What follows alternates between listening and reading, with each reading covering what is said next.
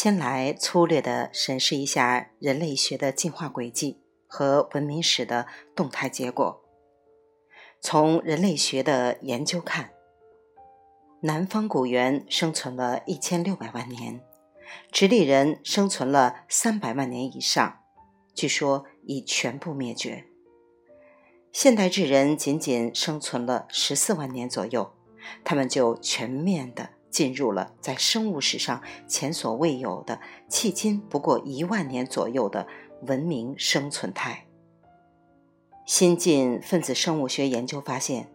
现立体夏娃雄性外染色体的非洲 M 幺六八、欧亚 M 九、东亚 M 幺七五等，北京周口店猿人并非北京山顶洞猿人的祖先。此一假说更凸显出十分不妙的人猿进化递衰梯度。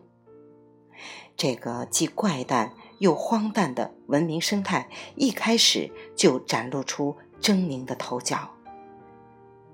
人文现象由此彰显。注意，我在前后文中使用“人文”一词，不是一般狭义上与神学相对立的概念，也不是一般广义上与自然相对立的概念，而是在更大尺度上看待人类文明生存态势的简称。它不但不与自然系统对立，反而是整个自然进程的直接继续和终末产物。首先，当它们还处于在其他后生动物大致相同的亲缘氏族社会的阶段之时，它们之间的领地性冲突和攻略就呈现出致死性的同类相残现象。这在其他物种中间是很罕见的。虽然在原始氏族部落之间发生剧烈冲突的概率小于文明社会，然而一旦争端骤起，则最初俘虏是全部被杀掉的。而后，当他们学会用火，并为了收获一点点自己播种的草籽，即粮食，而不惜大面积烧毁林地之时，他们对自然状态的破坏力一下子就跃升到了其他任何生物亿万年也达不到的激烈程度。此前的生态变迁更靠长时间的积累，再后来情况就变得一发不可收拾了，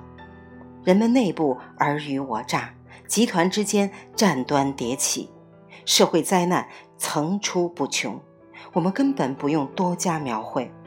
只要看一下当时的贤哲，譬如老子，居然去赞美原始氏族社会的生活方式，就可以想见初旦之文明的一派丑态了。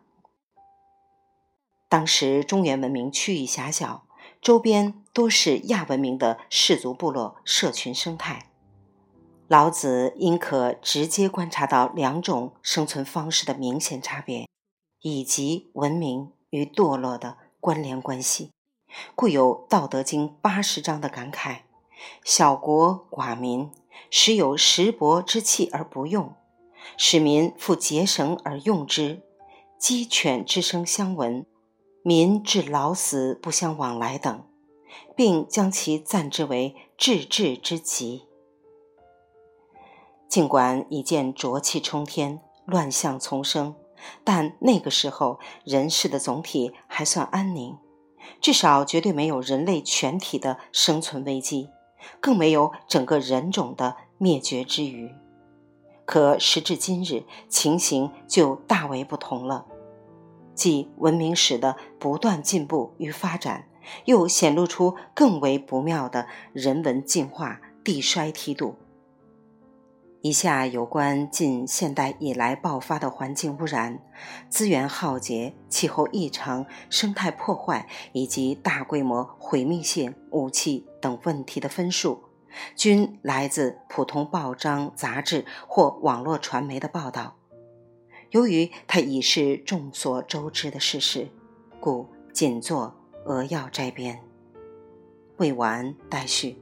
来自清音儿语子清分享。欢迎订阅收听。